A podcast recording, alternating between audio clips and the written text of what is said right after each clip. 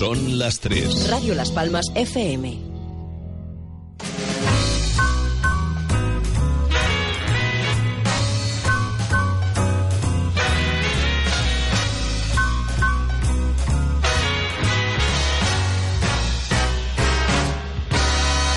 Yo busco calidad de vida. Mientras la gente se suicida. Un Bloody Mary a las doce. A pie de cama al despertar. Nada mejor se conoce para volver a empezar. Exijo calidad de vida. Mis sensaciones más queridas. Un afeitado a navaja. Un buen traje de mi sastre inglés. Son la única medicina contra el mal. Preta porte. Eso es calidad, calidad de vida. Busco calidad, buscando calidad de vida. Llegué a aprender filosofía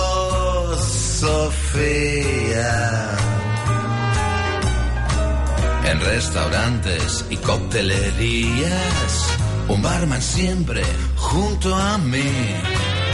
Tengo tratamiento de VIP desde Tokio hasta Madrid. Lucho por un placer sin medida. Qué fácil consumir mediocridad. sufro y es porque todo en mi vida ha de pasar control de calidad.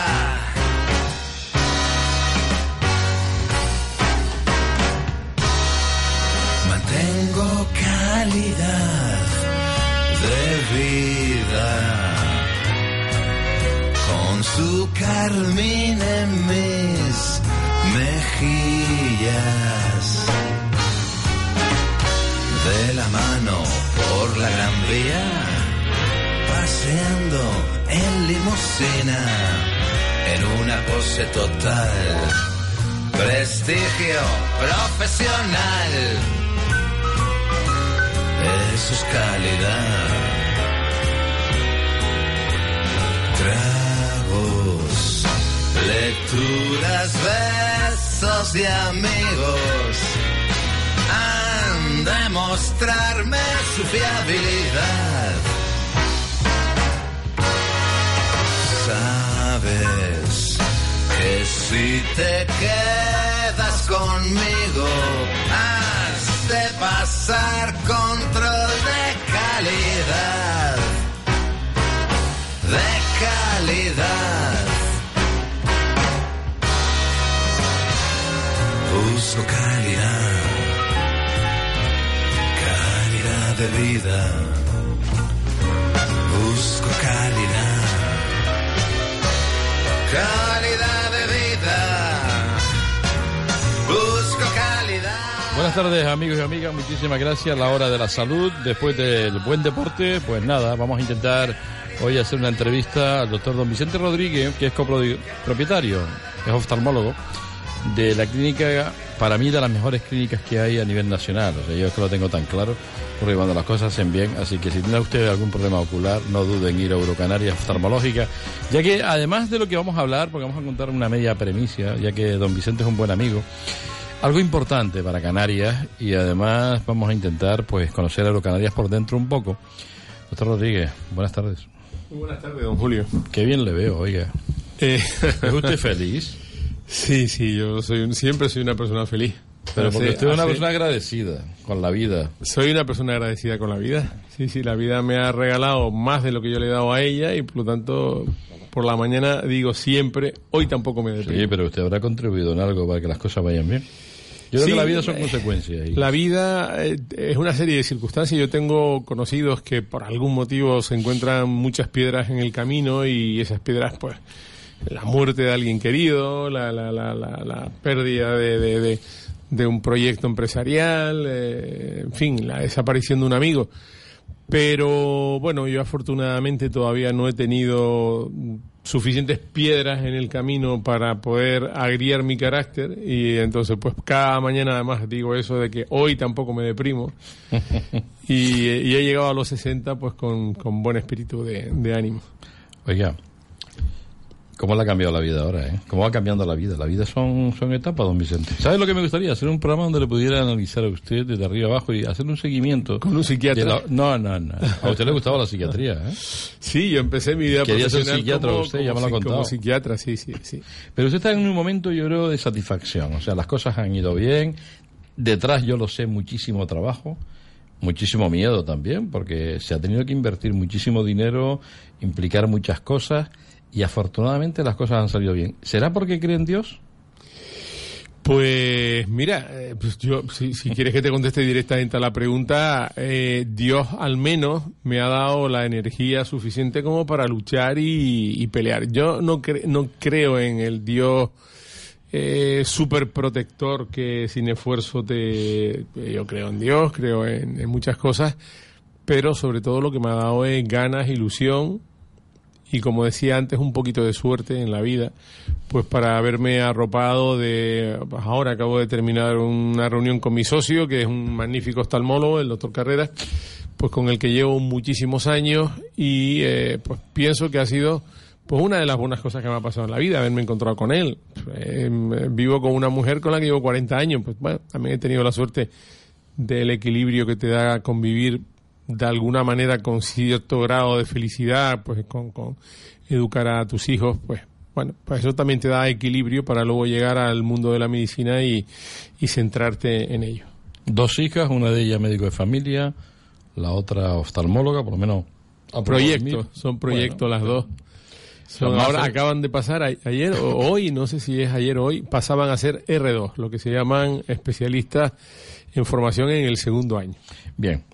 Antes de entrarnos ya en materia de lo que vamos a hablar hoy, porque resulta que el doctor Rodríguez junto con sus socios han puesto a investigar y me decía la Chano, dice, ah, eso lo leí yo hace seis meses y demás, porque el doctor Rodríguez lo que ha hecho ha sido crear un colirio en el que puede tratarse la prepicia con una simple gota. No lo va a explicar, porque además tiene una noticia, una notición, y yo lo voy a contar hoy aquí en Radio Las Palmas.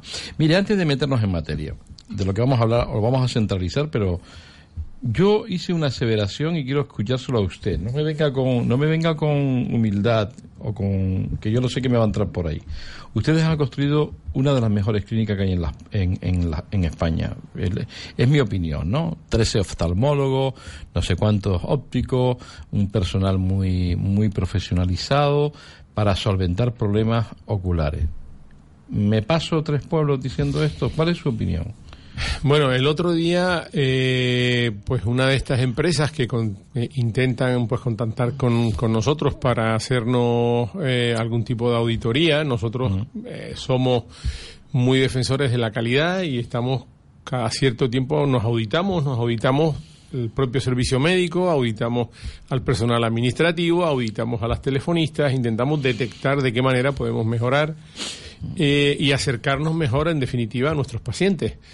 Pues una de esas empresas eh, nos regala una información que yo eh, el- lo he podido contrastar a posteriori y parece que son relativamente fiables. Y nos decía que en el campo de la oftalmología nacional, en cuanto a volumen de trabajadores, representábamos aproximadamente la, la 13. Me, me dio un poco de, de coraje porque parecía saber más de mi empresa que yo. Eh, todo esto era antes, o sea, era una información ¿La 13 que qué significa? La, la 13 en volumen de trabajadores.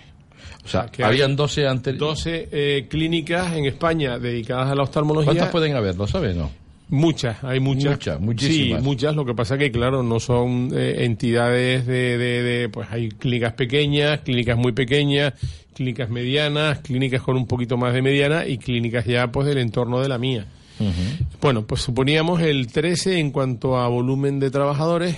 Supuestamente, según ese informe, éramos la séptima más rentable y éramos la quinta que más facturaba. Entonces, bueno, ¿En, ahí- cuánto- en cuántos años? ¿En cuántos años? Pues ¿Está? Pues Eurocanaria tampoco- Eurocanarias, pues ya lleva aproximadamente unos 12 o 13 años Desde que la cogieron ustedes. desde que nosotros estamos al, al frente de ella. Y, y bueno, y es lo que representamos. Yo no sé, me da un poco lo mismo ser la quinta que más factura, la sexta o la séptima. Ya le digo que, es la típica, la típica información que debe ser fácil de obtener porque es cuestión de ir a los archivos públicos y tirar de, claro. de datos, pero bueno, eh, de alguna manera datos que yo no conocía ni, de- ni, ni, ni, ni tenía mayor interés en tenerlo, pero bueno, ya, ya que me lo ofreció una, una eh, compañía muy seria del sector de las auditorías, pues le di una cierta credibilidad y tuve un cierto interés en ver qué, qué había de verdad en ello. Y bueno, hoy es todo muy fácil de, de averiguar. Necesito preguntar una cosa que es una obsesión para mí respecto a todas las disciplinas del mundo médico. Yo creo que uno intenta ir a un médico por confianza, porque te pueda solucionar un problema, porque sea el mejor. Eso lo hace hasta usted. Usted cuando se operó de la espalda buscó al mejor. Yo no voy a decir quién, el que usted consideraba en ese momento que era el mejor, que le podía operar y había una confianza y al final todo salió bien. ¿Es así? Sin duda. Vale. En oftalmología, primero, la primera pregunta y luego le pregunto, luego hago la segunda. ¿Cómo consigue un, un oftalmólogo ser buen oftalmólogo? Uno de los mejores. ¿Cómo se consigue? Primero Con con, con, humildad. Eh, segundo, con formación. Y tercero, teniendo la certeza de que si quieres ser muy bueno en algo, tienes que renunciar a otras cosas. Eh, yo al principio, cuando tenía 23 años, mm, eh, como le dije antes, mi, mi primera opción fue la psiquiatría y la oftalmología era la segunda. Y durante un tiempo pensé, digo, caramba, ¿y si hago las dos especialidades y trabajo por las mañanas de una cosa y por la tarde de otra? No, no. uno no, esto no tiene, no, no va abocado a un futuro con, con mucha historia, ¿no? Tienes que tomar decisiones, bueno, cuando ya te aclaras y no, no, mira, yo no puedo ser psiquiatra y oftalmólogo simultáneamente. Bueno, pues oftalmólogo. Empiezas a trabajar y tu formación, la formación con la que terminamos todas las especialidades, es la de formación de oftalmólogo general. Pero te das cuenta que ya casi no hay oftalmólogos generales y que los eh, grandes centros de oftalmología van especializándose y tienen unidades de cataratas, unidades de glaucoma, unidades de retina, unidades de párpado, unidades hasta de uveitis. Entonces, eh, tú dices, caramba, yo me he hecho oftalmólogo de un órgano que es tan pequeñito para encima dedicarme a la córnea, que es a lo que yo, por ejemplo, me dedico. Y dentro de la córnea, como la cirugía refractiva se hace en la córnea, pues a la cirugía refractiva.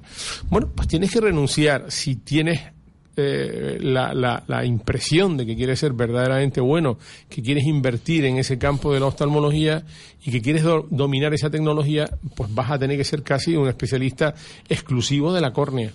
Y hay otros cirujanos que son exclusivos del cristalino.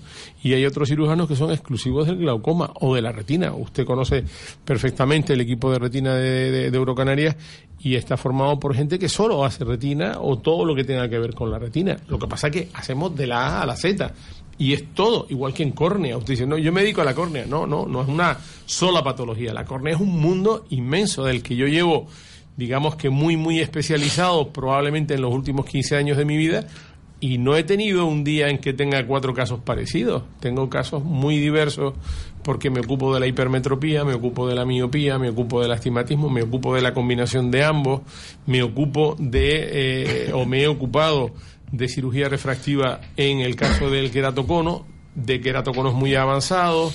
En fin, hay toda una enorme gama de patologías y de cirugías que conllevan ser un especialista. Entonces, cuando tú dices, bueno, pues para a mí que me encanta el fondo de ojo, no voy a poder operar un desprendimiento de rutina, pues probablemente si quieres ser un verdadero experto en córnea, tienes que renunciar en algún momento de tu evolución profesional a la cirugía del desprendimiento de retina, tienes que renunciar a la cirugía del glaucoma, que a mí me encantaba la cirugía del glaucoma, pero no me puedo dedicar si realmente quiero ser bueno Contestándole, contestándole a la pregunta. la pregunta. ¿Por qué? Pues porque yo, si solo me dedico a la córnea y tengo mucho volumen, puedo llegar a operar un volumen de córnea tan importante en cuanto a refractiva y a cirugía corneal que me hacen marcar la diferencia con otras personas que a lo mejor pues picotean y, y- y compatibilizan la córnea con el cristalino, con el glaucoma, pero no llegan a tener esos niveles de excelencia que te, que, que te puedes permitir el lujo de tener si tu dedicación es exclusiva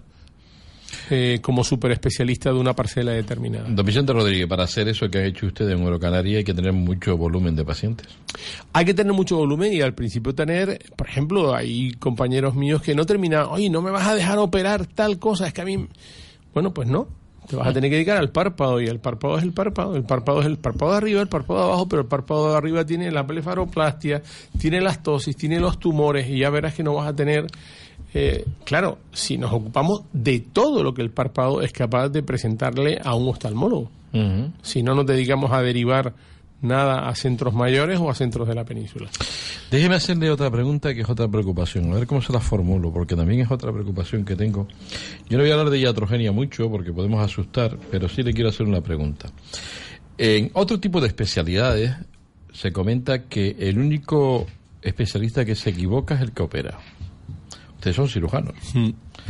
Hay que tener mucho cuidado a la hora de elegir a ese oftalmólogo porque puede haber algún tipo de problema. Los problemas Mira, lo- lo- aparecen. los problemas eh, que causa la cirugía en el 98% de, los, eh, de las ocasiones, por no decirte en el 100%, no las causa el cirujano. Las, las causa la enfermedad que ha llevado a esa cirugía. Eh, lo- los, eh, yo, por ejemplo, usted dijo antes que mi hija estaba haciendo la residencia y, y- y he descubierto, la residencia de oftalmología, que le encanta la cirugía. Uno de los principales temores que ella tenía antes de empezar era, papá, ¿y si me equivoco? ¿Y si no estoy a la altura? ¿Y si no sé qué? Sí. Bueno, una de las cosas que yo le he transmitido, de las pocas cosas que le he transmitido, además de que trate a los pacientes como le gustarían a ella que trataran a su madre o, o a su abuela en, cualquier hospital, con esa pasión, con ese cariño, eh, es que, oye, tienes que estar preparada porque cuando tú metes un bisturí en la córnea, a partir de ahí pueden ocurrir cosas que tú no esperas y tienes que estar preparada para esos acontecimientos. Porque el gran cirujano no es el que sabe operar una catarata, operar una miopía. El gran cirujano es el que sabe resolver un problema que en la mayoría de las veces no has creado tú. Pero tienes que, Que. Que aparecen. ¿Por qué? Pues ¿Le ha porque- pasado?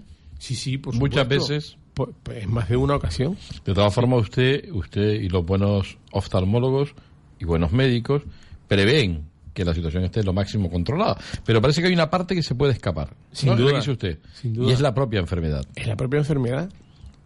Y ahí poco se puede hacer. Lo que interesa es solucionar el tú problema. abres una córnea y a lo mejor ese día pues el paciente tiene un pico de hipertensión porque no se ha hecho una cirugía con, con anestesia general, que hoy la, la intentamos evitar, tiene un pico hipertensivo, eh, te puede salir el iris, tú no has hecho nada, simplemente has entrado Y te encuentras con de ese una marrón. forma a través de, y, y de repente empieza aquello a Buah. caminar solo. Mi madre. Bueno, pues el, el cirujano es el que asume que eso puede ocurrir y está preparado para poder enfrentarse y resolvérselo con éxito al paciente. Claro, que es lo bueno. Con todo el éxito que el de paciente ahí que ustedes, ser- usted antes de cualquier intervención, el paciente tiene que firmar un consentimiento informado. el paciente tiene que eh, firmar un consentimiento informado donde se le intenta de alguna manera explicar de los riesgos y que son pocos y bajos.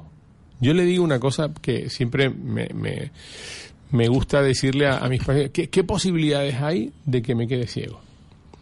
Es una pregunta que, que, que te hacen más pacientes de lo que uno se puede creer si no está en el sector de la medicina o de la oftalmología. Y yo le digo, oye, vamos a ver, tú eres de Lanzarote, has venido esta mañana a verme y te vas a volver a ir ahora en Lanzarote. ¿Qué posibilidades tienes tú de que llegues completamente a salvo a Lanzarote y que el avión no sufra ningún problema? Hombre, doctor, pero claro, ¿hay alguna posibilidad de que el avión se pueda caer? Sí. Se ha caído, hace dos o tres días se ha caído uno en Cuba. Y eso que encontraron la caja y todavía no se sabe cuál ha sido el motivo de... Entonces a veces ocurren cosas que no tenemos que pensar tanto en culpables, en que alguien tiene que morir, ¿eh? porque es un mal médico. No, no.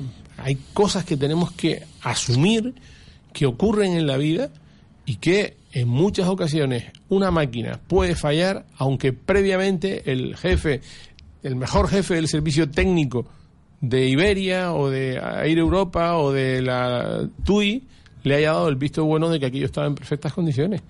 Entonces, no vamos a dejar de volar. Me voy a dejar yo mañana de ir a la India con mi hija, que voy a un congreso el próximo miércoles. No. ¿Tengo algún riesgo? Sí. ¿Lo asumo? Sí. ¿Por qué? Pues porque el riesgo es muy bajo. Y yo, ante ese riesgo, cuando me preguntan los pacientes, doctor, ¿y me puedo quedar ciego en una cirugía ocular? Yo siempre le digo, sí.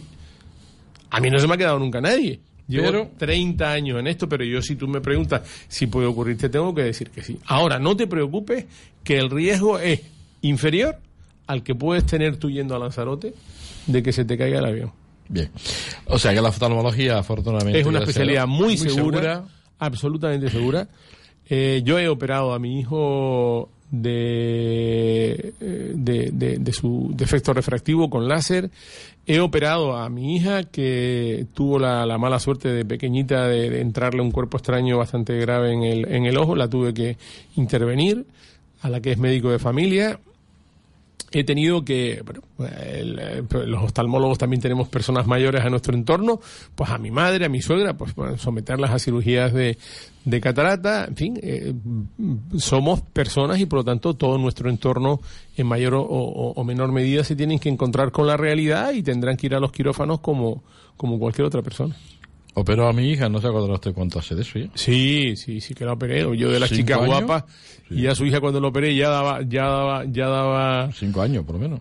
Más, más. Yo creo que hace. Lo que, pasa, lo pasa es que la vida se va. Ve sin gafa, tenía gafa, no veía, no veía de aquí a allí. Yo creo que hace. ¿Más? sí, hace igual siete años. Pues tiene magnífico. O ya está estupendamente.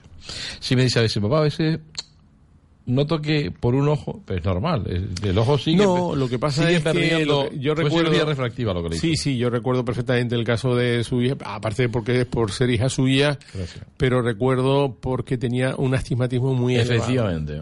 Entonces, eh, bueno, pues eh, a veces con los astigmatismos muy elevados tenemos que planificar en, muchos, en muchas ocasiones una segunda pequeña intervención si el astigmatismo, por ejemplo, es superior a 0,75, que puede ocurrir en un 8, en un 10% de los casos, con un segundo procedimiento puede volver a, dejarlas en, cero. Antes de entrar en el colirio, ya sabe, vamos a hablar de un invento que ha hecho el doctor Rodríguez junto con su socio, ¿no? Eh, han ideado un colirio que es noticia en el mundo y que ahora mismo Estados Unidos ha aprobado la patente de ese colirio hecho por un canario o por unos canarios y de eso vamos a hablar. Pero antes quiero que me diga, no hace mucho, dos semanas creo que fue, hubo un congreso de menopausia aquí en, el auditorio. Usted fue invitado como ponente. Sí. ¿De qué habló a las menopáusicas pues o, mira, a, las personas eh, estas? Hablamos del el, equipo el, equipo de ginecólogos que, organizaba el congreso. Tuvimos la gran suerte de que un congreso más para, para el archipiélago canario, un, un congreso más para la ciudad de Las Palmas. Hay uno de geriatría la semana que viene. Eh, bueno, es que tenemos las mejores condiciones, eh, tanto de hoteles. La ciudad de Las Palmas es una ciudad ideal para organizar eventos médicos para eh, que tengamos que movilizar aproximadamente en torno, como máximo, a 2.500 eh, congresistas. Eso nos permite prácticamente abordar casi todas las sociedades científicas, menos la de cardiología, que tal vez se pueda quedar un poquito corto el, auditorio para ello y pocas más. La mayoría, la mía, por ejemplo, que lo organicé yo en el 2007, pues fui capaz de traer a, a 5.000 personas. Eso eh, proporciona una riqueza enorme para la ciudad y yo recuerdo que se estimó en un beneficio neto de miércoles a, sábado. Bueno, aquí en Canarias la gente se suele quedar hasta el domingo, pero en torno se estipulaba para la ciudad entre 3 y 5 millones de euros. Te da. Qué bien. ¿De qué habló el doctor Rodríguez en ese caso? Pues mira, eh, los organizadores me pidieron que hablara de la patología que se podía encontrar la, la mujer menopáusica la menopausia como eh, la mal llamada menopausia, porque eh, la menopausia. así? Pues porque la menopausia es el nombre que recibe la última regla que tiene la mujer.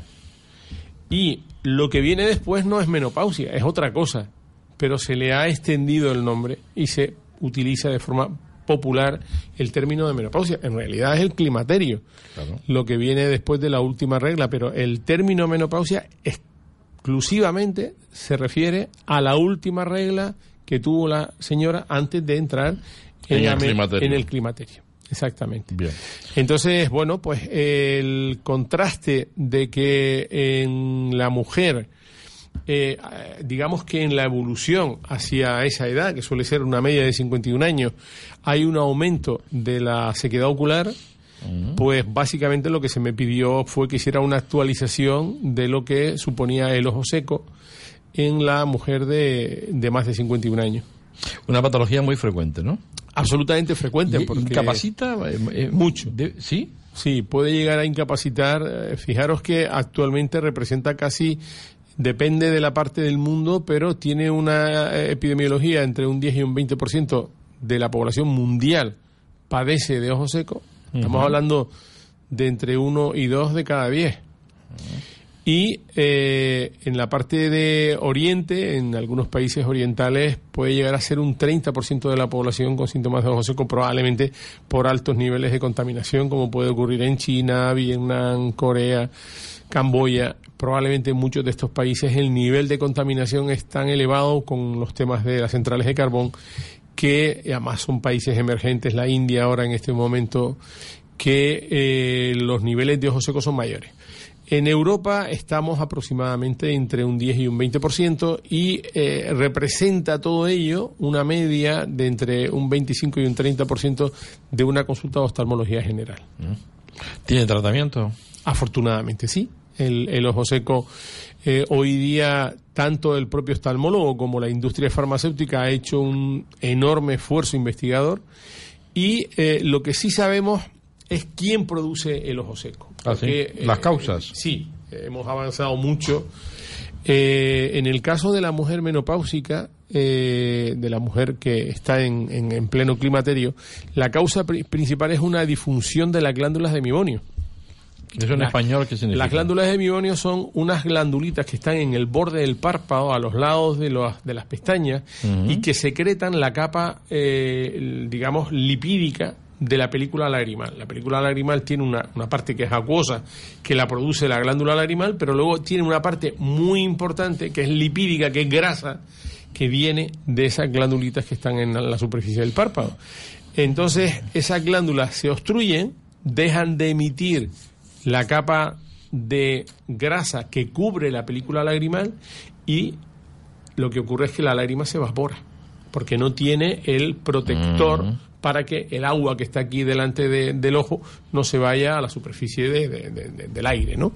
Entonces, eh, lo que solemos, eh, el, el gran avance que, que- que ha experimentado en estos últimos años es que hemos sido capaz de focalizar la causa principal del ojo seco de la mujer eh, durante el climaterio. Y es básicamente debido a una disfunción de las glándulas de mibonio. Y hay todo un cortejo de terapia específica para tratar el ojo seco de la mujer eh, durante el climaterio y va enfocado a mejorar esta disfunción de las glándulas de mibonio.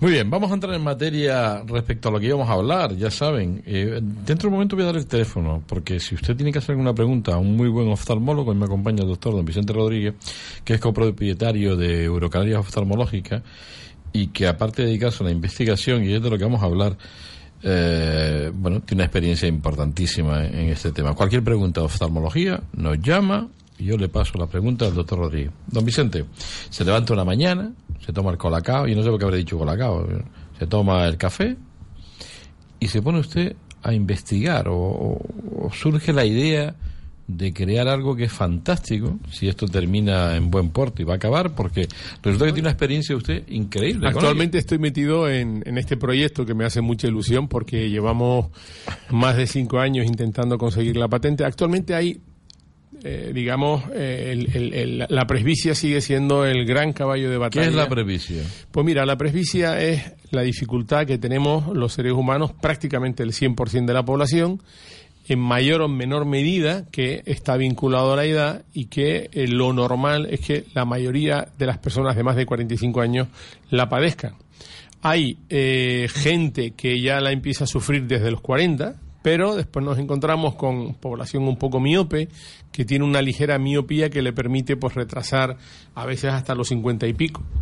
La, la, llegada de la presbicia, porque esa miopía que no le quita una gran capacidad de visión de lejos, le permite compensar en parte la presbicia de cerca. Pero para una persona normal que nunca ha tenido ningún problema y que no tiene ningún defecto de refracción, eh, lo normal es que a partir de los 42, 43 años tenga que empezar a retirar la distancia de lectura a la que tiene que poner los objetos. Esa básicamente es la, eh, la llegada de la presbicia. El paciente sigue viendo muy bien de lejos y eh, de repente empiezan a achacarle, oye, es que viene, oye, doctor, es que estoy muchas horas delante del ordenador y yo les dejo que, que, que, se, que se líen con ese tema, oye, es que he estado cosiendo y yo cosiendo desde hace tres años y me he quemado la vista y que no veo un carajo de cerca. Se ponen gafas lógicamente vienen a buscar la gafa al oftalmólogo. Entonces, cuando eh, eh, ellos achacan esa disminución de visión a las horas delante del ordenador. Mm.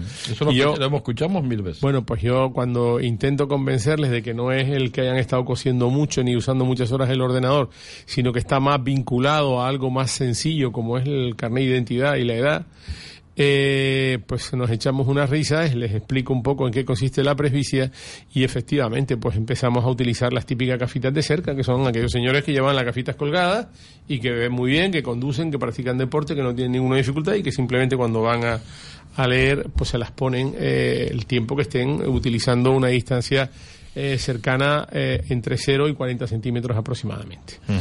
eh, para ello tenemos la gafa, que es el, la, la, la, la, estrategia, el artilugio más conocido, más popular y más rápido de, de, de poder enfrentarnos hoy los, los, oftalmólogos. Prescribimos una gafa, el paciente va a la óptica, la compra y, y punto. Que usted con la cirugía refractiva solucionaría ese problema de la también, gafa. También, eh, la cirugía refractiva tiene la gran ventaja de que hoy por hoy, si un miope tiene más de 40 años y se quiere operar de la miopía, podemos estudiar la posibilidad, además de corregirle la miopía, de resolverle la presbicia.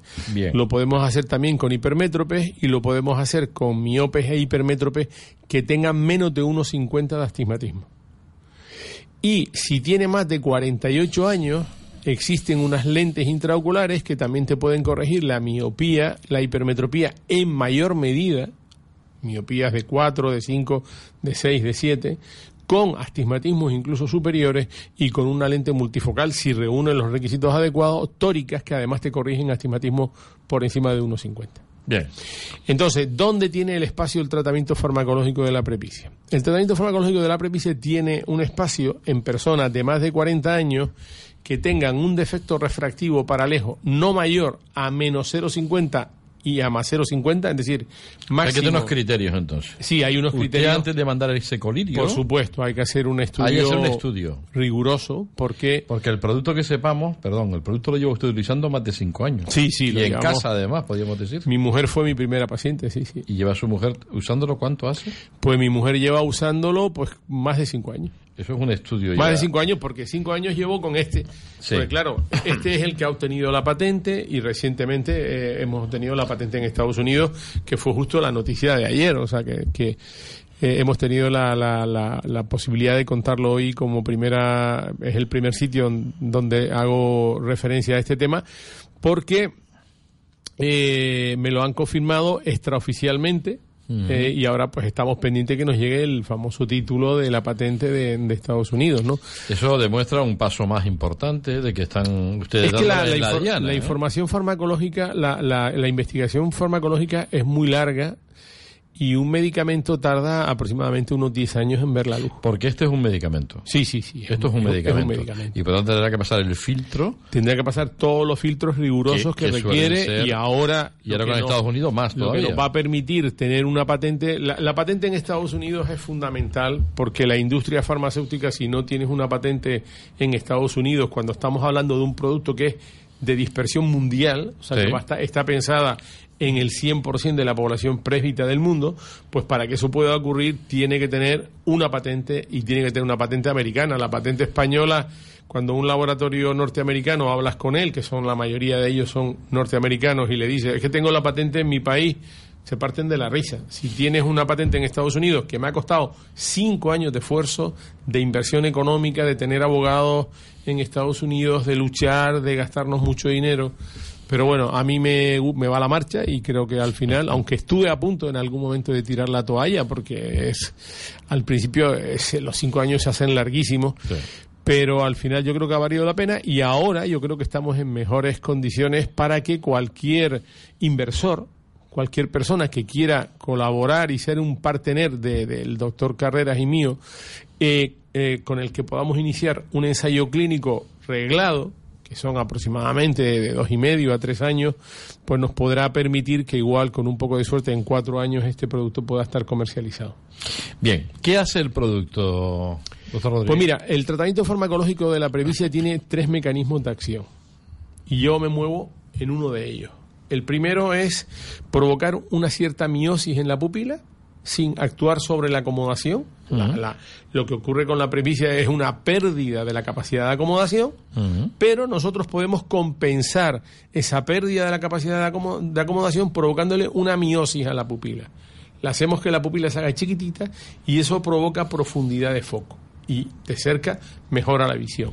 Funciona muy bien en presbitas jóvenes y en personas que tengan el cristalino muy transparente y que no tengan más de 46, 47 años, pero una persona que le empezó la presbicia a los 46 pues puede alargar el no tener que ponerse gafas pues hasta casi los 48 años con esta técnica. Luego está el mecanismo que produce mi, mi colirio, Vicendrop, se le hemos puesto, un poco de, de vanidad, pero bueno, no he podido evitarlo, la verdad.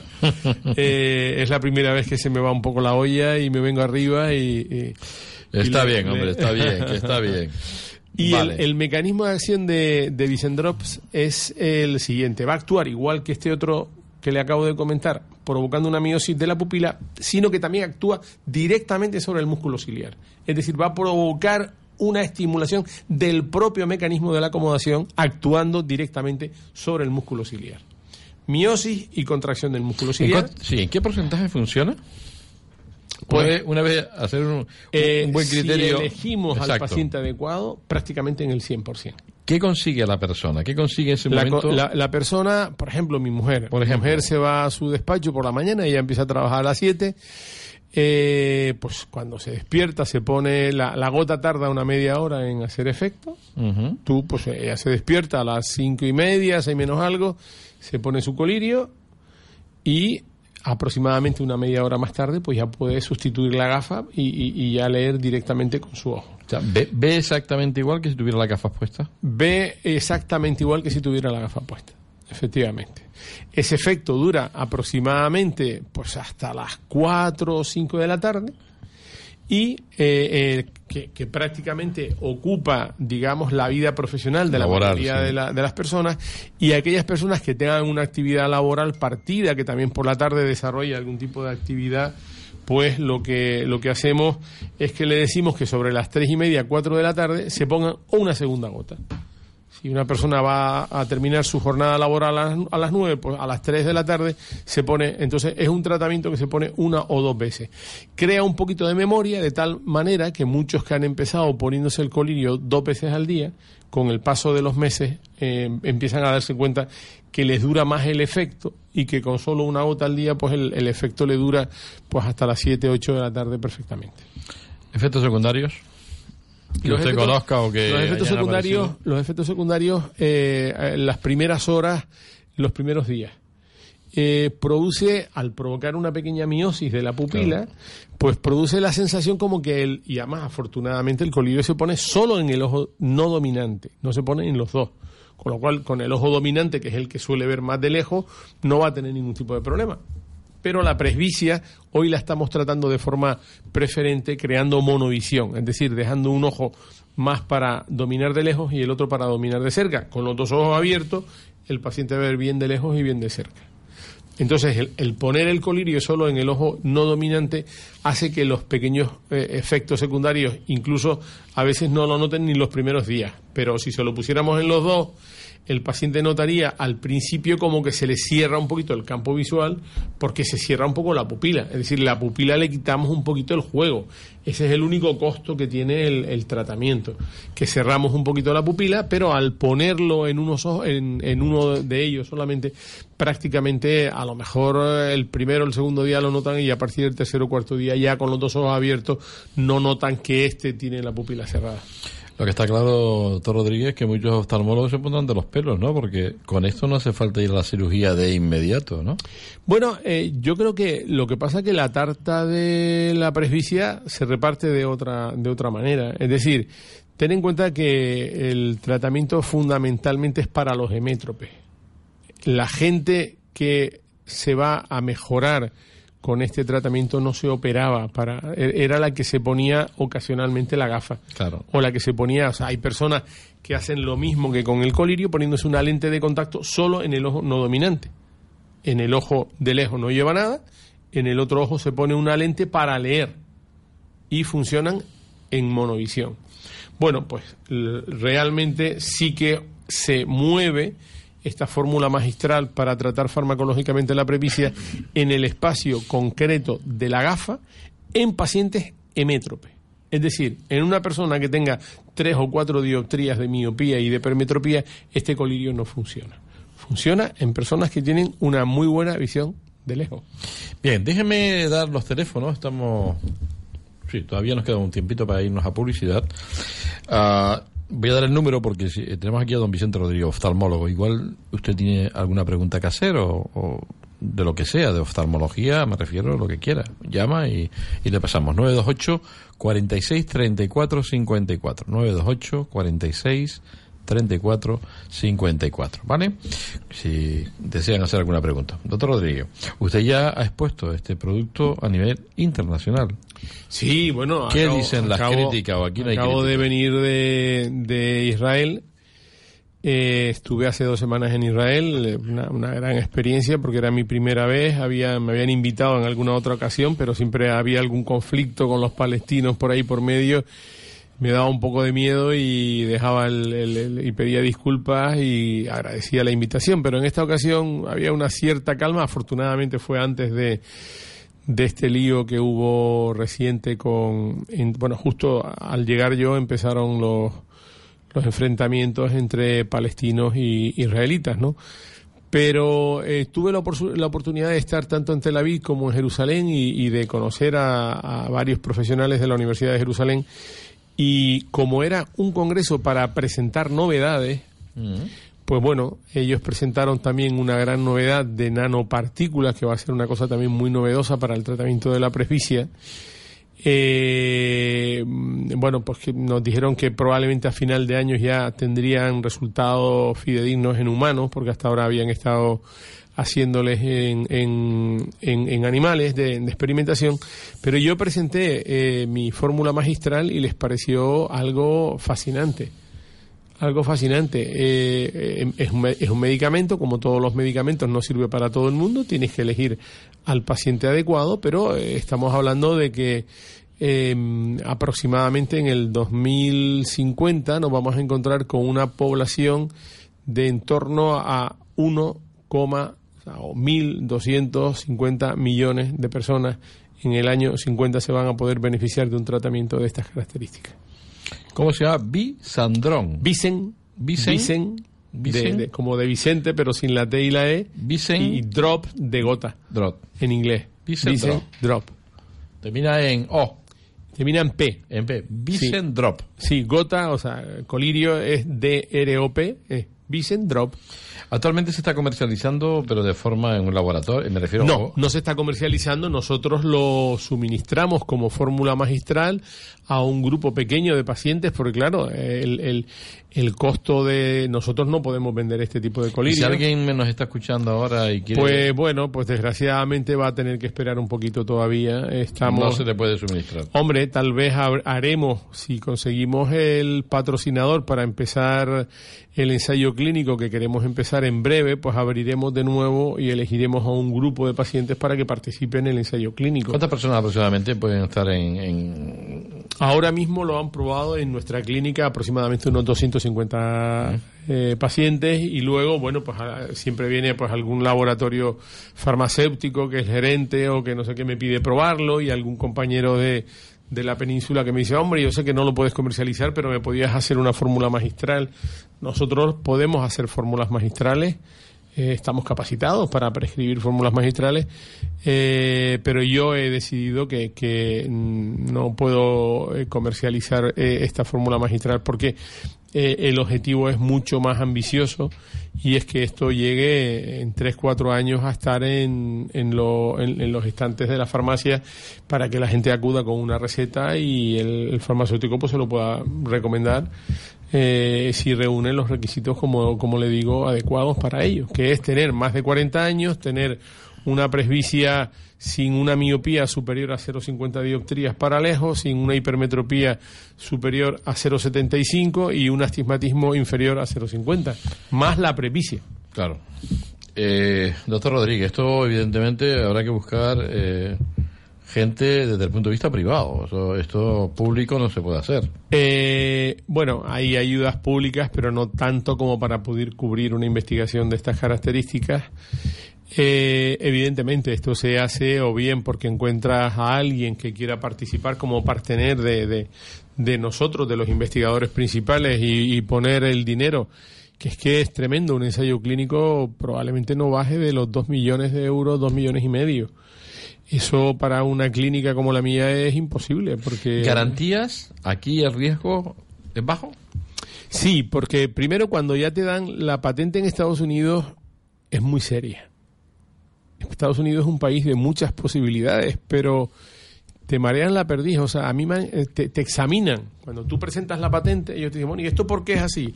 ¿Y esto por qué es asado? Y luego empieza toda una guerra para diferenciarte de productos que son parecidos. Tú tienes que demostrarle que no hay nada de lo que tú hayas copiado, tu idea. Tienes que demostrar que es una idea absolutamente original y que es un invento tuyo. ¿Tuyo o de tu equipo de investigación?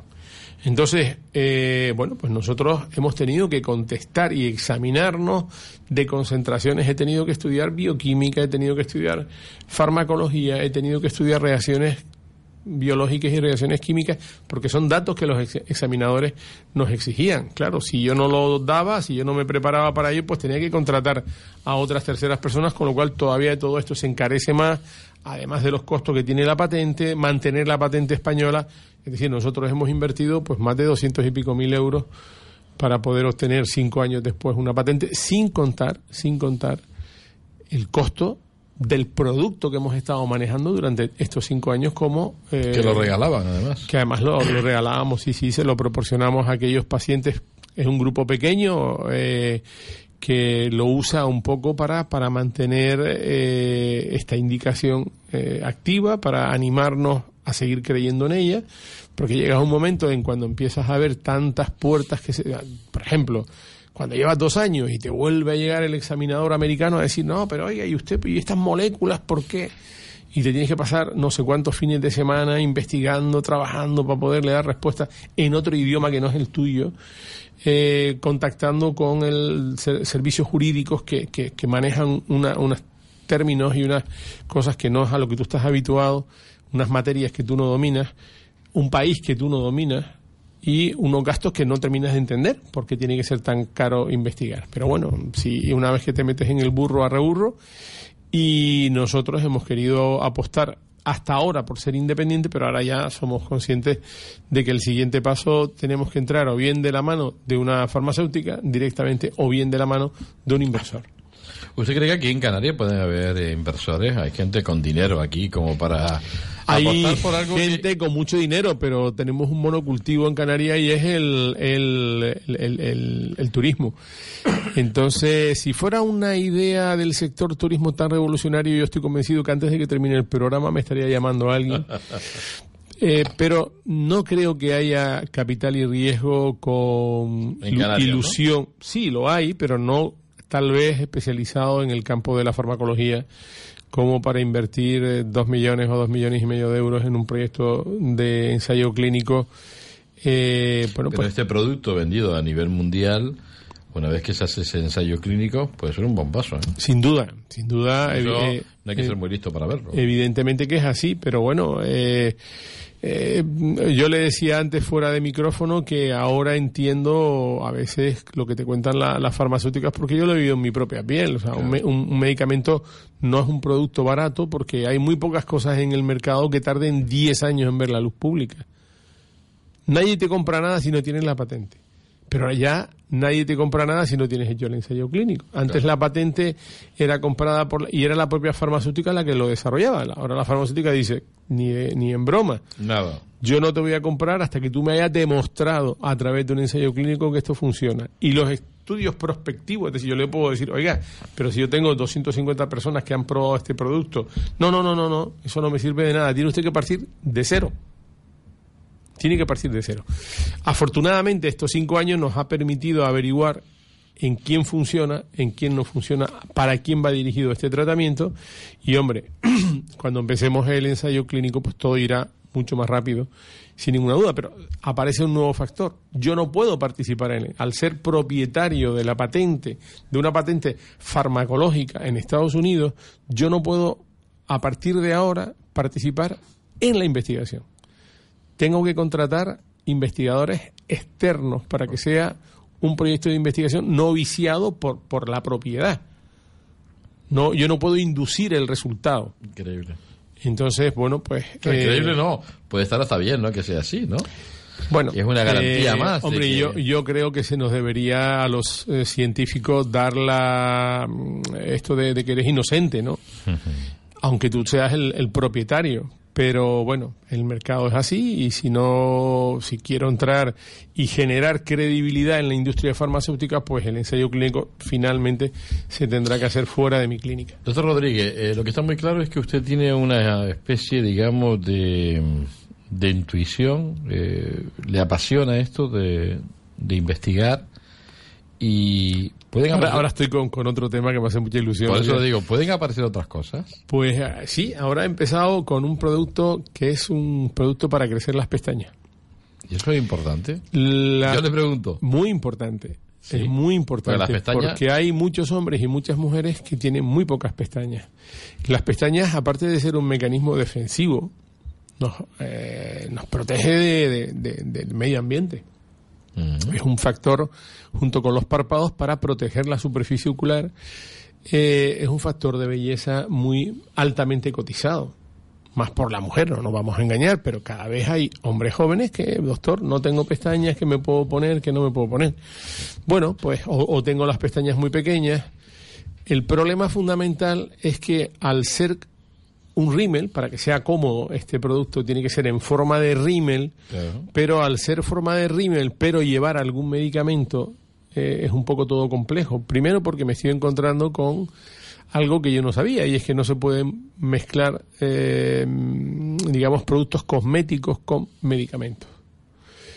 Ah, hablando desde el punto de vista legal, ¿no? desde el punto de vista legal, sí, sí. Para sería, poderlo- para un rímel, sería un rímel que no se podría vender en eh, centro de belleza, sino en farmacia Claro. porque eh, tendría que tener la consideración de medicamento al llevar una droga que está considerada como medicamento. Entonces, aunque fuese un rímel, aunque fuera el- el- el- la señora que lo comprase y se lo pusiera, lo, lo vería como con el aspecto de rímel, pero entre sus componentes lleva un medicamento y ese medicamento le hace que no sea eh, considerado como un producto cosmético, sino como un producto médico. Me veo obligado a hacer una pregunta en base a lo que usted está diciendo. Las pestañas no dejan de ser pelos. Sí, Entonces, ese producto, si nos los ponemos en la cabeza, ¿nos hará crecer el pelo de la cabeza? pues probablemente sí. Pues como encuentre usted, como encuentre usted un producto que sea Bueno, eficaz, ya hoy, de- de- de- te- tenga usted en cuenta que eh, yo soy oftalmólogo y, y a mí se me, el- la cabeza, aunque está cerquita del ojo, se me queda como si fuera como si fuera más palomas de donde estamos aquí ahora, muy lejos, ¿no? ¿qué eficacia tiene el producto eso en Eh, las pestañas? Ya usted lo ha probado, o sea, Bueno, eh, ya le digo, mi primera paciente ha sido también mi mujer, la pobre, la pobre de mi mujer lo prueba casi todo, debe, debe, debe quererme mucho y, Y bueno, lleva, creo que todavía no lleva tres meses y ella nota claramente, claramente, porque ha sido una cotilla y se lo ha contado a algunas compañeras de su trabajo, que le todo, lo primero que hacen por la mañana le miran a ver si le ha crecido las A pestañas. ver si las pestañas van creciendo. Y sí, sí, parece que el, el, el, el hombre del... ¿Cómo era la, la publicidad esa? El, el que decía que, el, que, el, que, el zumo, que la fruta estaba buena para el zumo. Eh, pues bueno, el- el- la, la mujer de, de rojo dice que las pestañas de mi mujer van bien. Pues esa es otra novedad que Sí, sí, sí. Es curioso cómo la oftalmología, ¿no? Usted que es oftalmólogo, cómo, cómo ha ido cambiando esto, ¿verdad? Van apareciendo cosas, se va dando cuenta de cosas, ¿no? Bueno, tengo muchas otras cosas. Estoy también trabajando en un producto para el ojo seco, pero para el ojo seco fastidiado, para el ojo seco que además cursa con una disminución de la saliva. Eh, hay algunas eh, patologías que, eh, además de disminuir el, el, el producto lagrimal, también va hay una disminución de la, de la saliva y en algunas ocasiones incluso pues tiene otro tipo de manifestaciones si- sistémicas. Eh, y como es el Sjögren, es una patología que eh, la persona no tiene saliva, tiene muy poca saliva y bueno, pues también he estado investigando en un producto para mejorar también la producción de saliva. Pero bueno, este tema, eh, desgraciadamente, como desde la iniciativa privada, no, no puedes tener tres frentes abiertos porque económicamente es imposible de mantenerlo. O sea, ni siquiera, ni siquiera, a pesar de que sé que, que, que funciona, ni se me ha ocurrido todavía llevarlo a la patente porque, porque no me lo puedo permitir. Mucho dinero. Sí, El problema los es lo económico. trámites administrativos para obtener una patente son y, y- y mantenerla porque el problema no se termina cuando tú tienes la patente. La patente la tienes durante una serie de años. Unos 20 años tú eres el propietario intelectual de eso que tú has inventado pero para mantener el derecho a que nadie te quite esa propiedad intelectual tú tienes que pagar unos costos de mantenimiento entonces, claro, tú te puedes permitir el lujo de el proyecto del colirio, que era el que más nos ilusionaba en Eurocanarias, pero tuvimos que dejar un poco en stand-by el tratamiento para el síndrome de Sjögren y el tratamiento para el crece pestaña. Pues bueno, lo estamos llevando un poco empezando, eh, mezclando, estamos empezando a ver la combinación de lo cosmético y lo médico, pues es una textura que le tienes que dar forma de rímel, a pesar de que sea un medicamento. Entonces, pues ahí estamos en esa batalla buscando el- la, la- la- la composición adecuada para que, a, a pesar de que lleve un medicamento, la señora que se lo dé, pues eh, piense que simplemente se está dando un rímel normal y corriente en el, en el borde de, la- de los párpados. Usted es de bañadero, ¿no? ¿Perdón? Es de bañadero usted. Yo soy de Bañadero, criado en Aruca, en el Colegio de la Salle. ¿Y de dónde le viene esa, esa aura de, de investigador? Y de, ¿eh? No, la verdad es que Como no. oftalmólogo le conocía. La ¿no? verdad es que no lo, no lo sé, no lo sé. Nah, ¿Eh? Es que la, la vida es investigación, don Julio. Y porque la verdad es que ya cada vez se investiga menos, es un tema económico, siempre lo hemos... Sin duda, yo ahora, además yo soy un pobre desgraciado porque si consiguiera llevar al mercado cualquiera de estos productos y, realmente el producto de, pues mire, hace eh, un año exactamente y medio, ahora en junio, el 14 de enero del 2017, a un investigador norteamericano que hizo un producto similar al mío, una compañía multinacional que se llama Novartis le pagó 465 millones de euros por un producto que no está en el mercado, simplemente estaba ya en fase de patente, que ya la tenía, y en fase había empezado el ensayo clínico y estaba en fase 3.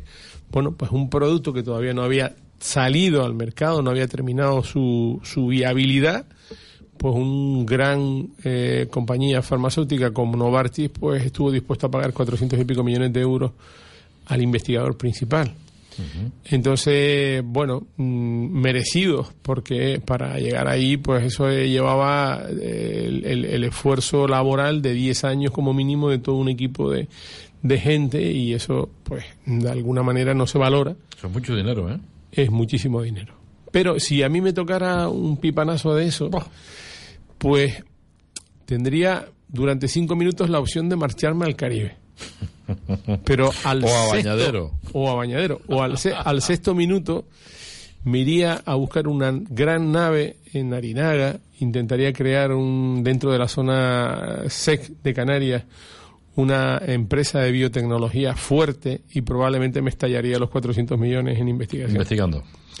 Sí, te digo, cuando eres un pobre desgraciado, eh, no sabes si no... eh, Pues seguro que tendrás suerte, ya lo verás. Verás que las cosas van a ir bien, porque ustedes han puesto mucho dinero y sobre todo muchas ganas, ¿no? Y mucha ilusión, aunque me llamó la atención el que dijera, estuve a punto de tirar la toalla. Hombre, sí, porque claro, cuando tú llevas dos, tres años y te llaman otra vez y te dicen, oye, es que hay, hay un producto que, que, que lleva esto y esto y usted tiene que demostrar por qué el suyo es mejor, por qué el suyo es distinto. Y tú dices, bueno, estos tíos me están engañando, esto es pa- ahora me van a decir, bueno, y esto le cuesta 1.800 euros, tiene usted que enviarnos por esto, 1.200 por no sé cuánto. de dinero. No, claro, eh, cuando llevas así un día y un día, tú dices, bueno, esto se acabará en algún momento. No se acaba. Yo, por ejemplo, tengo que decirle que inicialmente, de forma muy ingenua, hace cinco años, dije, bueno, creía tanto en el tema que dije, bueno, yo quiero la patente en Estados Unidos, la patente en España, la patente en Europa, la patente en Japón y la patente en Brasil. Eh, La patente en Japón y la de Brasil la cerré porque era imposible de mantener eh, ese proyecto y porque es verdad que entendí claramente que solo con la patente americana me cubría mm, perfectamente mm, las necesidades que, que este producto tenía, pero me hubiera hecho ilusión haber podido tener también el reconocimiento de, de la patente en Japón y, y las tuve que dejar por, por falta de, de presupuesto. Bien, eh, ya saben, eh, estamos en directo con el doctor don Vicente Rodríguez, que es copropietario de Eurocanarias Oftalmológica, una clínica que está, la conocemos todos, está en León y Castillo, número Eh, 211. 211. Casi nunca hablo de lo mío, habrá visto usted que me enredo. Me- veo. Pero hablo Bueno, yo. la clínica va bien. La clínica va muy bien. Tiene mucha salud económica. Vamos a ir a un momento a publicidad. Teléfono aquí de la radio 928 46 34 54 46 34 54 para preguntar cualquier cosa de oftalmología al doctor Don Rodríguez. Vamos a publicidad, volvemos enseguida. En Radio Las Palmas, Calidad de Vida, con Julio Afonso. Ven a tu tienda Spar y disfruta de los mejores productos de nuestra tierra. Calidad y frescura en Spar Gran Canaria son tradición. Lomo adobado al horno El Pozo. Al corte a 3,99 euros el kilo. Y cerveza Bierker lata de 33 centilitros a solo 25 céntimos. Solo hasta el 24 de mayo. Spar Gran Canaria. Siempre cerca de ti. ¿Le duelen las rodillas, las articulaciones? Pruebe este producto, Carticure 30. Un sobre al día y feliz movimiento. Producto totalmente natural, sin contraindicaciones ni efectos secundarios. Eficaz para la artrosis. Carticure 30. Un sobre al día y adiós al dolor de las articulaciones, mejorando el movimiento. Estudios científicos lo avalan. Carticure 30. De venta en farmacias. Este fin de semana en la Granja Agrícola, Carretera General del Norte en Arucas, te esperan más de 900 animales, 135 expositores, degustación de productos, talleres, exhibiciones, artesanía, actuaciones folclóricas y mucho más en el concurso y exposición de ganado selecto organizado por el Cabildo de Gran Canaria. Y como novedad, visitas guiadas y un bono de guagua por solo 2 euros, ida y vuelta. Te estaremos esperando. Muebles Capitol en Tomás Morales 40 y Rafael Cabrera 22 son las mejores direcciones donde podrás encontrar elegantes muebles de salón, hermosas librerías con acabados artesanales, comedores para celebrar tus eventos o fiestas entrañables, vitrinas expositoras, dormitorios con clase, con categoría y otros con líneas más sencillas. Y para los chicos y chicas, composiciones simpáticas, agradables, juveniles, para soñar.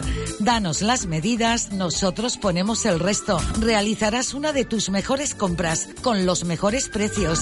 Descuentos 30% y 40%. Muebles Capitol en Tomás Morales 40 y Rafael Cabrera 22. ¿Necesitas una resonancia? En Centro de Resonancia Magnética Abierta Gran Canaria te la hacen por 180 euros. La más barata de Canarias. Llama a este teléfono 634 621 632. Puedes ir acompañado. Te la hacen en menos de 24 horas con resultados en 24 horas. Centro de Resonancia Abierta Gran Canaria. Estamos en Telde, calle Navarra 5, San Gregorio o en Guanarteme, calle Almansa 41. Centro de Resonancia Abierta Gran Canaria. Llámanos 634 621 632. Para celebrar el Día de Canarias, miércoles 30 de mayo, Restaurante El Padrino en Las Coloradas. Sancocho de cherne salado, ropa vieja, caraja, caspella de gofio, zurrón, morena frita, buen vino de la tierra y de postre, plátano flambeados, arroz con leche. Para celebrar el Día de Canarias, Restaurante El Padrino en Las Coloradas. Para reservas llame al 928 46 20 94. Este fin de semana en la Granja Agrícola, Carretera General del Norte en Arucas, te esperan más de 900 animales, 135 expositores, degustación de productos, talleres, exhibiciones, artesanía, actuaciones folclóricas y mucho más en el concurso y exposición de ganado selecto organizado por el Cabildo de Gran Canaria. Y como novedad, visitas guiadas y un bono de guagua por solo 2 euros, ida y vuelta. Te estaremos esperando.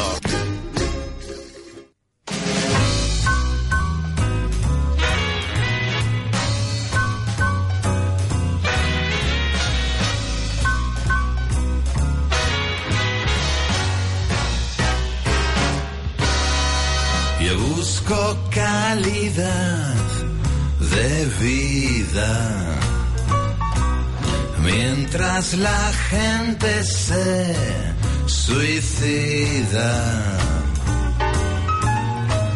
Un Bloody Mary a las doce. A pie de cama al despertar. Nada mejor se conoce para volver a empezar. Bueno, pues seguimos ya con todos ustedes. La verdad es que el tiempo se me va volando. Estoy con don Vicente Rodríguez, oftalmólogo, buena persona. Estaba me, tratando aquí a estar compañero hace un momentito. Así que gracias, don Vicente. Eh, ser buena persona tiene su... Como médico es algo... Yo, yo es que un- Ser buena persona es una maravilla. yo es que le doy un valor increíble a eso. Mira, yo ayer, eh, no sé si hemos hablado del tema o te interesa que hable del tema, la semana que viene me voy a la- al- el miércoles me voy a la India Me interesa.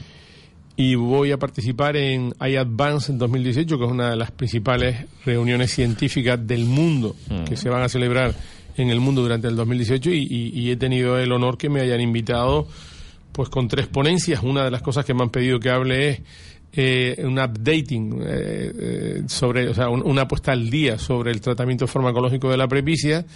Luego sabes que me dedico también al queratocono, me han pedido también que haga una conferencia de actualización en queratocono.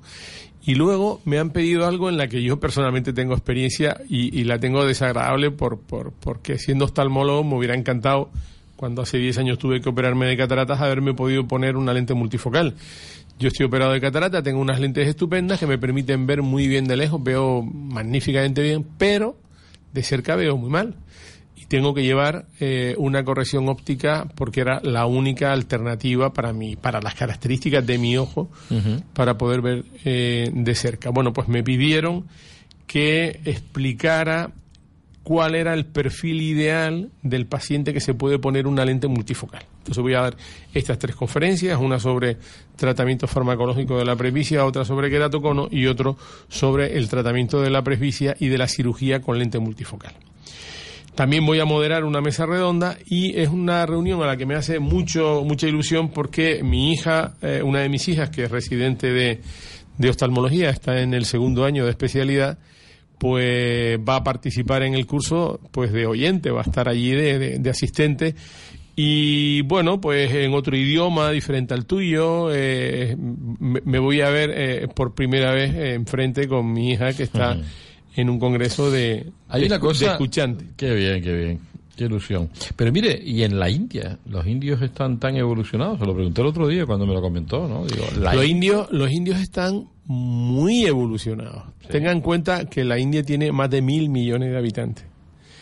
Y aproximadamente el 25% de la India tiene una renta per cápita superior a cualquier país europeo. Es decir, con esas cifras estamos hablando de que hay 200 millones de personas en la India que viven con una economía superior a la media europea. Claro, usted dice, "Oh, caramba, och- 200 millones de personas en medio de 800 millones de personas que eh, viven en la extrema pobreza. Bueno, pues afortunadamente para ellos, cada vez en menos extrema pobreza, se ha empezado a constituir una clase media dentro de esos 800 millones, fuera de esos 200 millones de afortunados que tienen un nivel de vida muy elevado. Pero eh, la India está haciendo verdaderos esfuerzos. Yo he tenido la oportunidad de visitarla ya en, en algunas ocasiones y, he podido comprobar que es un país con mucha personalidad, con muchas ganas y eh, bueno, tardarán todavía muchos años en tener un país homogéneo como España, como Alemania, como Francia, que en la parte del norte de Alemania y en el sur y en el este y en el oeste hay un cirujano que opera catarata, bueno, pues probablemente en la India no haya eh, zonas donde pueda haber un buen eh, cirujano de, de cataratas. O ayer tuvimos que ir, mi hija y yo, a Sanidad Exterior, porque mi hija se va a quedar después un mes y pico más en la India haciendo una rotación internacional de, de oftalmología y se ha tenido que vacunar pues de cosas que ya están fiebre tifoidea ya es impensable. Yo tuve la fiebre tifoidea y no me morí de me, me la cogí en, en África en un viaje con mis padres en un viaje de trabajo de mis padres que yo me le acompañé y, y hace cuarenta y pico de años. Bueno, pues en aquel, en aquel momento mi médico me decía que no me morí de chiripa. Bueno, pues hoy hay vacunas para evitar pero en España sería impensable. Tú no te digo, me voy a ir a Almería. Oye, pues a ver, ¿qué vacunas me tengo que poner para irme a Almería? Oye, me voy a ir a, a, a, a La Coruña. Oye, pues ¿qué vacunas? A ver, ¿qué va No. Sabemos que en nuestro país no hace falta vacunas para movernos por el país si te vas a Francia, pero hay algunas zonas del mundo y entre ellos la India, pues que es un país muy grande y hay algunas zonas del país donde si vas a visitarlas te recomiendan en sanidad exterior que tienes que llevar la vacuna de la hepatitis o la de la fiebre tifoidea. Hay que reconocer, doctor Rodríguez, que usted es un hombre con mucha suerte. Yo ¿Por, no qué sé- no, ¿Por qué no me morí del tifus? no, y por muchas más cosas. ¿No le pasó algo en Jerusalén? ¿En algún, ¿Dónde le pasó que le, se le acercó un, Ah, no, un no. es- ermitaño de allí? no, en, en Jerusalén fue muy divertido. y le regaló Fue- una cadena, ¿fue? No, no, eso fue en Tailandia. Eso fue en Tailandia. Eso, no, en Jerusalén ahora En lo, que, lo que Jerusalén me pasó creo. es que había un... de- usted sabe cómo son los ortodoxos. Claro. Bueno, pues ha- hay un ortodoxo judío de estos que van con el gorro, las chaquetas estas muy largas, las barbas con los tren llenos de, tre- de Ah, trenzas en el pelo, ¿Y qué le pasó? que se ha hecho un poco hippie y se ha dedicado en el centro de Jerusalén eh, eh, pues a cantar, a tocar la guitarra, tiene una A guitarra eléctrica y hay una serie de canciones. Bueno, realmente es- es muy extraño que a un ortodoxo judío le permitan eh, eso, eh, pero eh, digamos que la, la, la, la ciudad se ha acostumbrado, es como si en la calle Triana pues nos encontramos pues con cualquier señor tocando la guitarra, pero- habitual. pero este es vestido de ortodoxo judío. Entonces suele ser bastante cercano y simpático con los judíos, eh, con sus congéneres y, y no suele ser muy dado a, a entablar mucha relación. Bueno, yo iba paseando por la calle con, con un grupo de, de israelitas y, y cuando vi a esto me, me, me, me hice, me, dio, me hizo tanta simpatía que le dije, además conocía la canción que estaba cantando el, el señor y me acerqué a él espontáneamente y le dije que si podía tararear con él un poco la canción para que me hicieran una foto. Y entonces, eh, bueno, pues el hombre accedió y estuvimos tarareando y tal. Y entonces ya lo- luego lo- lo- lo- los israelitas que estaban conmigo me decían, eh, estoy asombrado porque no suele ser dado a dejarse hacer fotos con europeos y tal y cual. Bueno, sí. Casualidades, anécdota. Bueno, el tiempo que me queda me gustaría, si no le importa, usted es un experto en cirugía refractiva. Mire, eh, su hija va a ser oftalmóloga, si Dios quiere. Le recomendará que estudie algo. dentro, dentro de tres años, Bueno. si Dios quiere, será ¿Le, oftalmólogo. le, le indicará alguna algo en particular dentro de la oftalmología? Mm, No, no, porque igual que antes le dije que... La cirugía refractiva, por ejemplo, en la que usted... Hombre, eh, a, a mí me encantaría A ver, yo, yo ya mm, creo, como usted decía antes, que soy muy afortunado, tener de tres hijos, dos médicos, ni en mis mejores sueños. Entonces, ya hacer, hacer medicina es muy duro. Entrar en medicina Muy es muy complicado. Muy difícil. Es muy complicado. Con la pequeña lo pasé peor porque como los dos hermanos habían conseguido anteriormente entrar en lo que querían, ella decía, pa, llegaré, no la llegaré. pequeña que hizo medicina de familia. No, la pequeña es la Es que la está la oftalmóloga. Y la mayor es la que Y hizo la, la, la, la mayor es la que está en medicina de familia. Entonces, es tan complicado llegar, don Julio, que eh, una vez que han sido capaces de demostrarse a ellas mismas que podían estar a la altura de lo que ellos querían, Sí. me parece injusto quererles moldear su futuro. Yo lo que quiero eh, es que sean buenas personas, que disfruten de su trabajo, que disfruten. Y si se dedican a la retina, al párpado, al glaucoma, yo voy a disfrutar exactamente igual y me lo voy a pasar de maravilla. Usted ahora la vida la ha cambiado, ¿no? Usted en la clínica sigue estando, evidentemente, pero está menos tiempo, ¿no? Ahora se dedica a, otra- a- a- a eh, otras cosas. mi clínica es una clínica que afortunadamente ya dispone de 12 magníficos profesionales oftalmólogos. Tenemos una persona, eh, otorrino, que colabora con uno de nuestros oftalmólogos en el departamento de vías lagrimales. Tenemos un cirujano oculoplástico oftalmólogo, que es el que se ocupa de la estética. O sea, ocupamos prácticamente todas las parcelas de la oftalmología, menos los tumores intraoculares que los derivamos porque son muy pocos los que tenemos a- al año. Y eh, bueno, pues yo he empezado a dar un paso atrás en lo que es la, la parte clínica para ocuparme más de la formación y de la investigación y eh, oftalmólogos jóvenes que se han ido incorporando a nuestra clínica, pues como el doctor Melián, como el doctor García, como la doctora Esteves, como la doctora Reñones, como la doctora Kutenkoilar, como el doctor Castellanos. Hay una panda enorme de, de tribu oftalmológica pululando por Eurocanarias que son eh, mejores profesionales que yo, que son mejores personas que yo, Bueno. que tienen más ganas que yo y que no tienen 60 años como yo y bueno, pues yo sigo en la brecha, pero en una actividad, digamos, menos dura para una persona de, de 60 años simplemente. Pero mire una cosa, y esto es un tema también que podríamos llevarlo a debate, ¿no? O sea, jubilan a los médicos a los 65 años perdiendo una, unos conocimientos increíbles, ¿no? Y mucha gente además que está en perfectos estados y podía seguir trabajando como médico o cirujano o lo que fuere, y en cambio se tienen que jubilar. ¿Usted no cree que eso es una medida un poco Yo, yo creo, yo creo que la, eh, ah, debería, debería existir la, la libertad. Yo tengo en la clínica con nosotros a un doctor que tiene 72 años y trabaja muchísimo. Porque además es un ilusionado de- del trabajo, le encanta trabajar. Yo no sé cuál es el motivo. ¿Eh? Yo no sé cuál es el Está motivo. tiene está- está por descubrirlo, Si ¿qué? es alguna promesa que tiene con alguna santa que se me escape a mí, pero lo cierto es que entra en su despacho con pasión y sale con pasión. ¿Cómo le vas a decir tú que se vaya a su casa? Le voy a no, no se enfade conmigo. El otro día me llama me llama mi hija, me dice, oye, don Vicente Rodríguez ya no está en Eurocanaria, ha vendido su parte. Me, me- digo, ¿qué dices?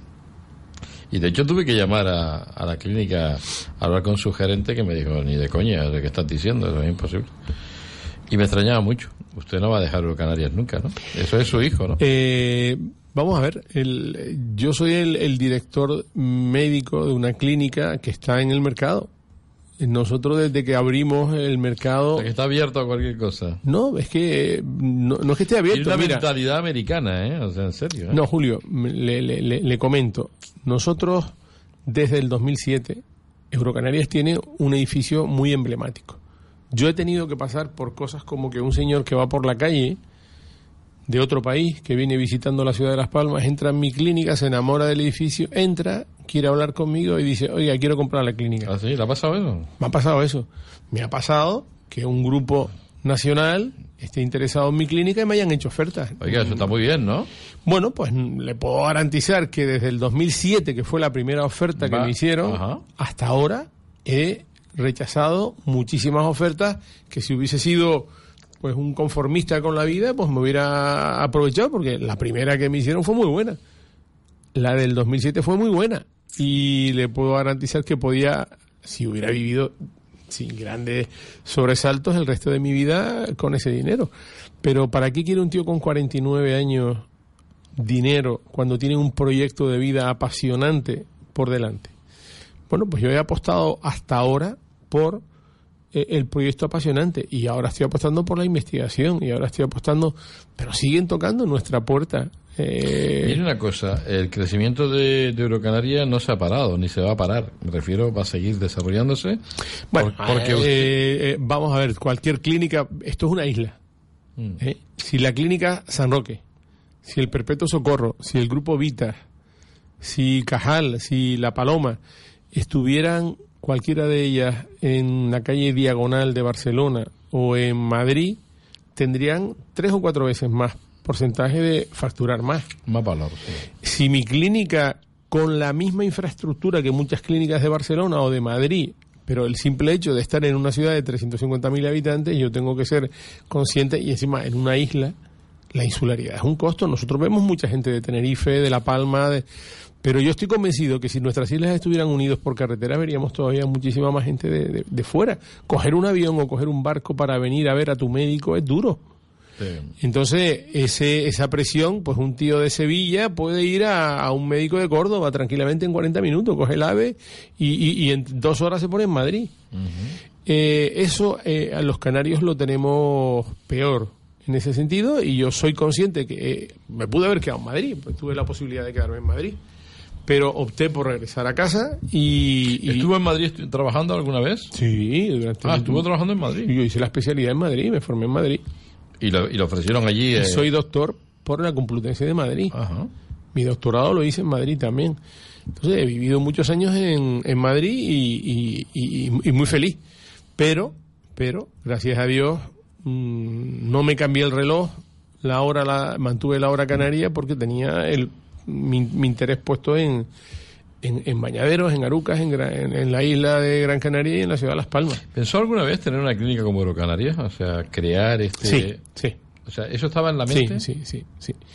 sí, sí, desde, el, desde el principio. No la, no la, tuve antes porque no encontré a los partes. Vamos a ver, yo eh, cuando empecé en este tinglao, pues empecé a entrar en bancos para pedir una cantidad de dinero y me partían de la risa los, directores de bancos, porque montar una clínica de oftalmología es cara.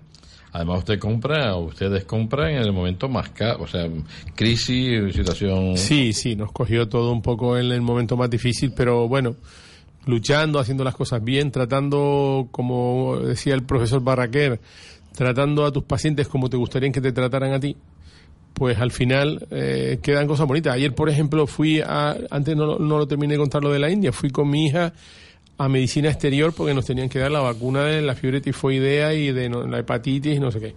Y luego al centro de salud. Y cuando eh, llegué al centro de, al, lo de medicina exterior, pues había una de las personas que trabajaban ahí, hombre, don Vicente, no sé qué, no sé cuánto. Y decía mi hija, qué raro. Eh, me fui a Arucas al centro de salud, porque yo sigo teniendo mi médico en Arucas. Eh, el doctor Salén. ¿Quién es su médico? El doctor Salén.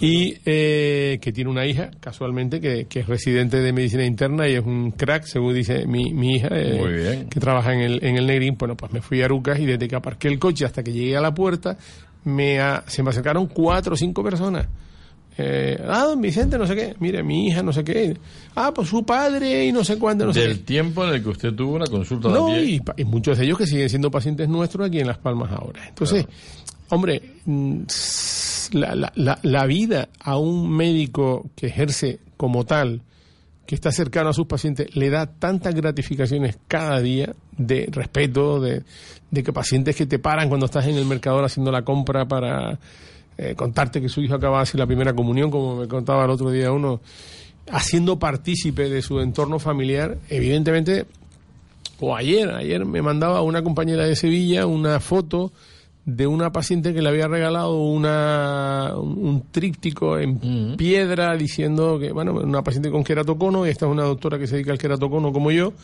y le decía que, bueno, que no está ciega gracias a ella, etcétera, etcétera. Los pacientes son muy agradecidos cuando tú eres cercano. Ustedes además eh, en, Eurocanaria tienen alumnos o van personas allí. Yo he estado allí, he visto gente de México, chavales de México. Hmm, tenemos casi siempre dos chavales, ahora tenemos dos niñas. Que vienen a formarse aquí. Que vienen a formarse, están, van a estar con nosotros tres meses, ya llevan yo creo que casi dos meses con nosotros, y luego se irán y volverán otros y también tenemos residentes de los servi- del Servicio Canario de Salud que vienen cuando son R4, suelen venir a estar un mes con nosotros. Y eh, cada vez tenemos también residentes de la península. Nos vienen, habitualmente son R4, son de, de médicos del último año de especialidad que vienen a rotar en cirugía refractiva eh, con nosotros durante un mes. Ustedes no, mm, cupo de la seguridad social no tratan ustedes. No. Bueno, directamente no, pero estamos vinculados al Grupo San Roque, como usted Ajá, sabe, vale. y a través del Grupo San Roque, pues todo lo que llegue de la seguridad social. San Roque Las Palmas. San Roque de Las Palmas, eh, pues lo, lo, Lo cubrimos nosotros, sí, en las propias instalaciones del Grupo San Roque. Pues don Vicente Rodríguez, yo lo que sí creo es que Hoy acabamos precisamente de renovar por tres años más nuestra relación con el Grupo San Roque, o sea que durante los próximos tres años pues seguiremos, si Dios quiere, y espero que muchos más, pues nuestra colaboración histórica con, con un grupo que nos ha tratado siempre mm, con mucho respeto y, y- y- y que nos ha permitido pues, pues poder eh, ayudar también a la sanidad canaria en alguna manera pues con la cirugía de la catarata de las listas de espera. Sanidad Canaria que tiene problemas, como casi toda la sanidad, ¿no? Las cosas están de esa manera, pero esta mañana he escuchado, me levantaba yo escuchando la noticia que me da bastante pena, ¿no? Decía que la lista de espera de para quirófanos, para operar a una persona en Las Palmas, podía estar al orden de 170 días. ¿Escuchó usted? Así es, sí.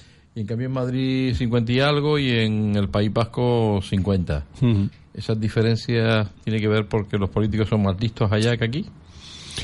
No, yo creo que no. Es un tema yo, de dinero. yo creo que es un tema eh, de priorizar lo que se quiere hacer, de decir hasta aquí hemos llegado y de quitarnos eh, caretas. Pero ¿y eso Hay- quién, quién hay- lo tiene que hacer? ¿Los ciudadanos o los políticos? No, no, evidentemente lo tienen que hacer ellos, ¿no? Ah.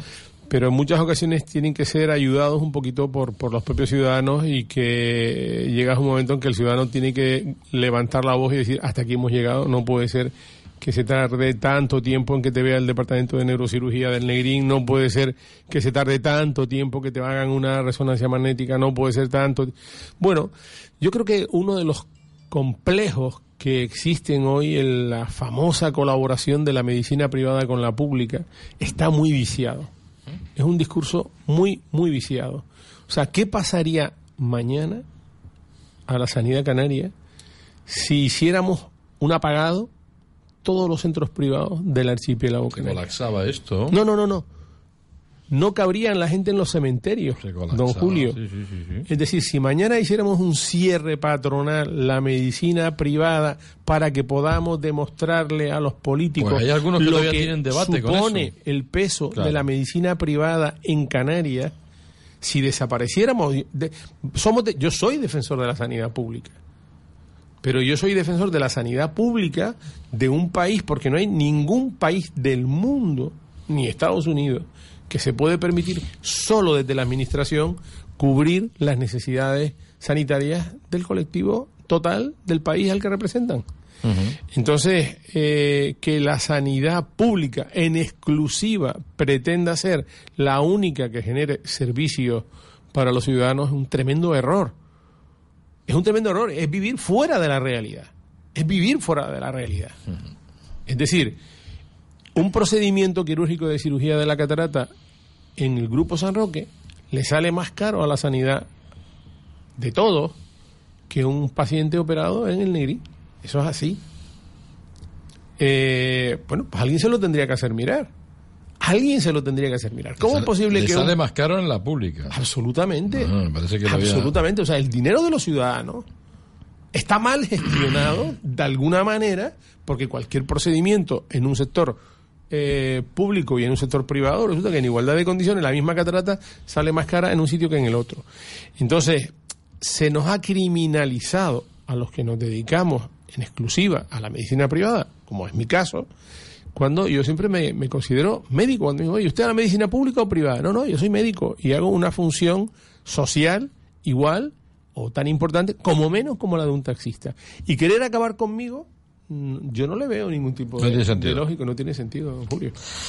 Don Vicente, nos tenemos que ir marchando. Faltan dos minutos y mi compañera detrás. Darle las gracias como siempre. por venir aquí y contarnos cosas muy interesantes. Felicitarle por el tema del colirio. Ojalá tenga usted suerte. Vamos a ver. Bueno, y si no, y si no sale, si no sale a, la luz dentro de tres o cuatro años y llega al mercado, pues por lo menos lo que sí le puedo decir es que me he divertido una pasada. Se lo está pasando muy bien me, lo he pasado muy bien. Hombre, cada vez que tengo que pagar eh, de mi bolsillo un dinero que siempre sabes que es casi a fondo perdido, pues te duele un poco. Claro que duele. Pero realmente tengo que reconocerle que me he divertido mucho. Pues nada, nos alegramos que sea así. Gracias, don Vicente. Nos vamos. La semana que viene, otro invitado. Hoy hemos tenido a don Vicente Rodríguez, copropietario de Eurocanarias Oftalmológica, una gran clínica. Piense cuando tenga que ir al oftalmólogo, pensar en Eurocanarias es no equivocarse. Sean felices. Buenas tardes. Adiós. Un blog de media a las doce. A pie de cama al despertar nada mejor se conoce para volver a empezar. Exijo calidad de vida. Mis sensaciones más queridas. Un afeitado a navaja un buen traje de mi sastre inglés son la única medicina contra el mal. Preta porte, eso es calidad vida. Busco calidad